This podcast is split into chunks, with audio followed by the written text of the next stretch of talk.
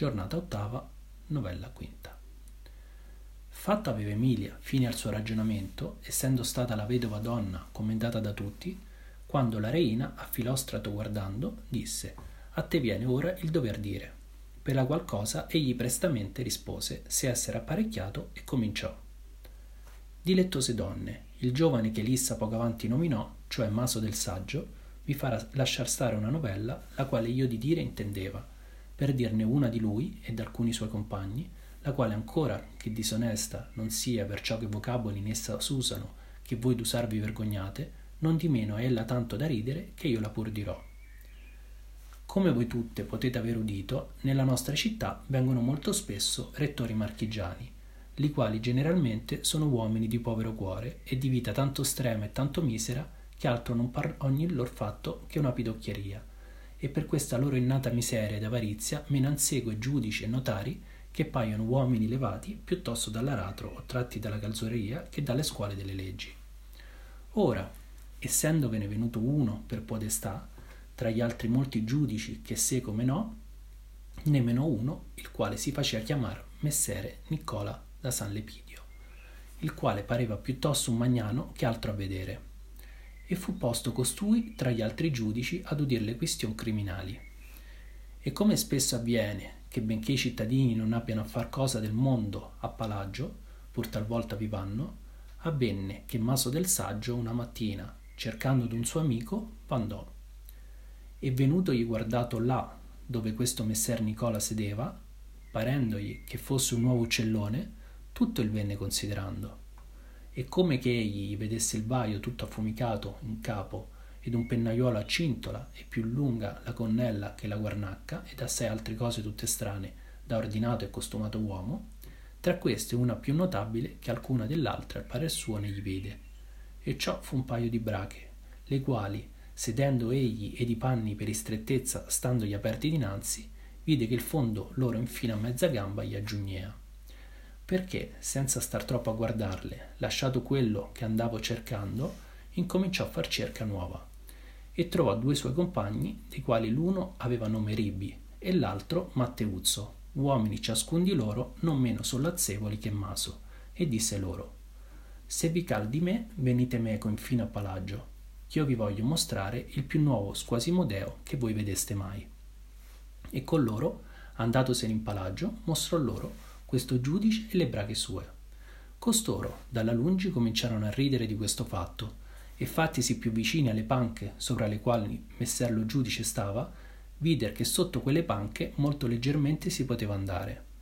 Ed oltre a ciò videro rotta l'asse sopra la quale messer lo giudice teneva i piedi, tanto che a grande agio vi si poteva mettere la mano ed il braccio.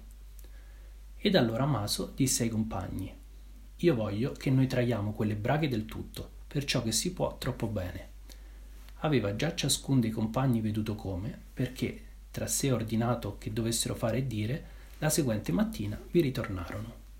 Ed essendo la corte molto piena d'uomini, Matteuzzo, che persona non se n'avvide, entrò sotto il banco ed andossene appunto sotto il luogo dove il giudice teneva i piedi. Maso, dall'un dei lati accostatosi a messer lo giudice, il prese per lo lembo della guarnacca e Ribi, accostatosi dall'altro e fatto il simigliante, incominciò Maso a dire Messere, o oh messere, io vi prego per Dio che dinanzi che cotesto ladroncello che v'è costì da lado vada altrove, che voi mi facciate rendere un mio paio d'uose, le quali egli m'ha imbolate, e dice pur di no. Ed io il vidi non è ancora un mese che le faceva risolare. Ribi, dall'altra parte, gridava forte Messer, non gli credete, che egli è un ghiottoncello, e perché egli sa che io sono venuta a richiamarmi di lui d'una valigia la quale egli m'ha imbolata, e egli testè venuto e dice dell'uose, che io m'aveva in casa infin vie l'altri ieri. E se voi non mi credeste, io vi posso dar per testimonia la trecca mia da lato, e la grassa ventroiola, ed uno che va ricogliendo la spazzatura da Santa Maria in Versaia, che il vide quando egli tornava di villa. Maso, d'altra parte, non lasciava dire a Ribi, anzi gridava. E Ribi gridava ancora, e mentre che il giudice stava ritto, e loro più vicino per intendergli meglio, Matteuzzo, preso tempo, mise la mano per lo rotto dell'asse, e pigliò il fondo delle bracche del giudice e tirò giù forte. Le brache ne vennero giuso incontanente, perciò che il giudice era magro e sgroppato, il quale, questo fatto sentendo e non sappiendo che ciò si fosse, volendosi tirare i panni dinanzi e ricoprirsi e porsi a sedere, maso dall'un lato e ribi dall'altro, pur tenendole e gridando forte, Messer, voi fate villania a non farmi ragione, non volermi udire,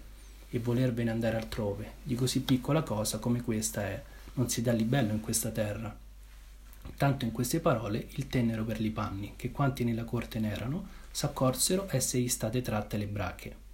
Matteuzzo, poi che alquanto tenuto l'ebbe, lasciatele, se ne uscì fuori ed andossene senza essere veduto.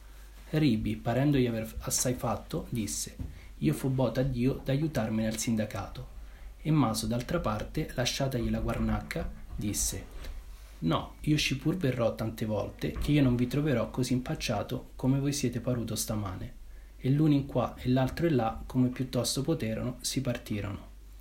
Messer lo giudice tirate in su le brache in presenza d'ogni uomo, come se da dormir si levasse, accorgendosi pure all'ora del fatto, domandò dove fossero andati quegli che dell'uose e della valigia avevano questione, ma non ritrovandosi cominciò a giurare per le budella di Dio che è gli conveniva conoscere e saper che egli si usava a Firenze di trarre le braghe ai giudici quando sedevano al banco della ragione.